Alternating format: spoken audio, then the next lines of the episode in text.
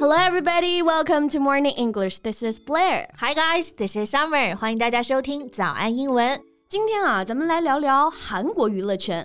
So Korean actor Song Joong Ki was reported to be dating a British woman who's not a celebrity. 哇，这个名字念得很洋气啊，宋仲基 Yeah 就是宋仲基，对吧 Yes 哎，最近交新女朋友了，而且还是个英国人。So what about them? Well, nothing special. They're just like normal couples. But I just don't get it. Why do they get so much attention? 哎，可能还是很多人对双宋意难平吧。对，双宋啊，宋仲基、宋慧乔。对，当年这个《太阳的后裔》多火呀！然后他们俩呢，也是大家公认的一对金童玉女。所以说呢，生活不是童话啊，回归现实生活呢，都是一地鸡毛。没错，那双宋的故事啊，刚开始确实是如童话般美好啊。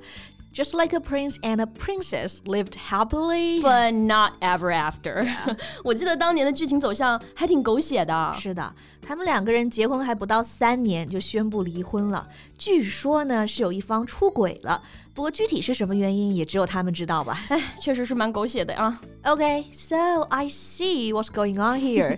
你是不是接下来要问我，哎，狗血英文可以怎么说你看，你都学会抢答了啊。So how do we say that?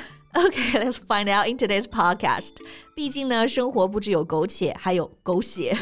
那这个狗血英文到底怎么说呢？今天节目啊，带给大家答案。那像在生活中呢，看到一些闹剧或者是电视剧的内容啊，充满了戏剧性，我们可能就会感叹一句：太狗血了。太抓马了。对，很好，就是 drama。那其实 drama 这个词啊，就来源于英文单词 drama，d r a m a。Drama，它本意呢指的是戏剧啊，a play for the theater, television or radio。 Yeah, but you can also refer to a real situation which is exciting or distressing as drama. 生活当中啊，很戏剧性的一个事件、场面，你也可以用 drama 来表示。 That's right。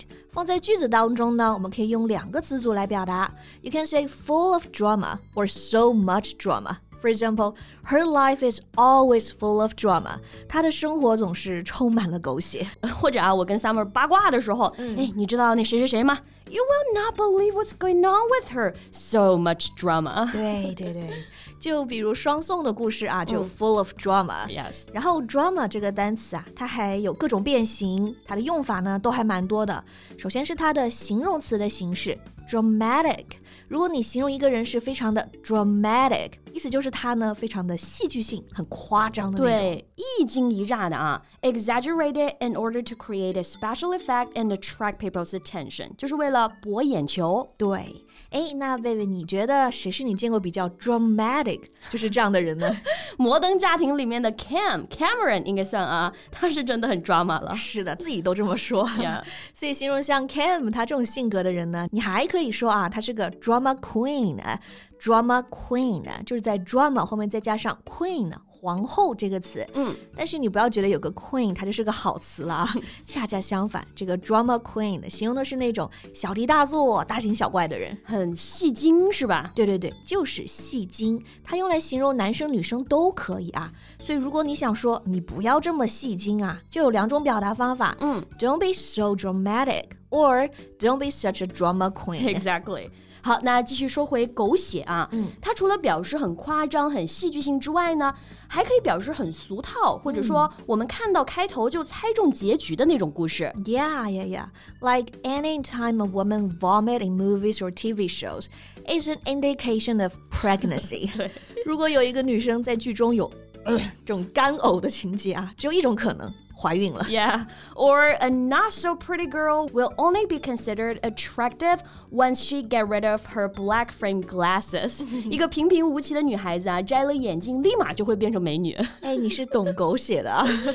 那刚刚这种比较俗套、很狗血的剧情，那我们就可以用到这个词来形容了，cliche。 Yeah, cliche 这个词一听就不一样啊。嗯首先大家注意它的拼写 C L I C H E，然后最后这个字母 E 上呢会带一个小撇。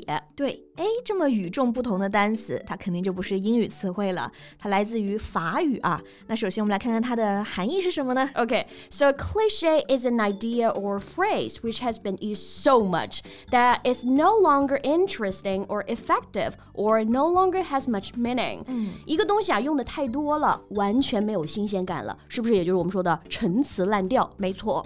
所以在 一些特定的语境下呢，它就可以直接表示狗血的剧情了。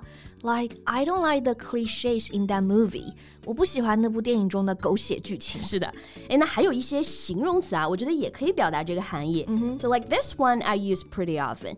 Cheesy. C H E E S Y cheesy. Yeah, cheesy. 这是个形容词啊，就表示 cheap。 insincere and of low quality，廉价的、不真诚的、质量很低的。对，确实想想也对啊，这么多的狗血剧情，不就是因为编剧们懒得动脑子，就把这种用烂的套路啊、写烂的脚本反反复复使用吗？Exactly. So that's why the market is full of those cheesy TV shows. 所以电视上才有这么多狗血的一些电视剧嘛。Yeah. Or we can use this one, corny. C O R N Y. So if you say that something is corny, you mean it's not original, used too often to be interesting or to sound sincere. 它不是原创的，被使用了太多遍，导致一点都不 interesting，听起来呢也不真诚。嗯，确实很像我们刚刚说的狗血的含义啊。嗯，逢出门呢必下雨，女扮男装啊必定也是看不出的。对。 所以说，大部分狗血的剧情其实还是把这个观众当傻子了啊。所以这个 corny 这个词呢，就确实是很精准的反映了狗血它的本质。是的，哎，相信大家也是对这种狗血桥段暗熟于心啊。那让你印象最深刻的是哪一个呢？欢迎在评论区留言告诉我们哦。Yeah, so that's all we have for today. So thank you so much for listening. This is Blair. This is Summer. See you next time. Bye.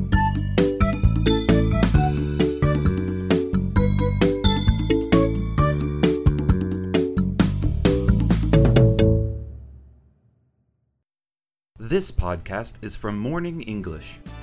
学口语就来早安英文。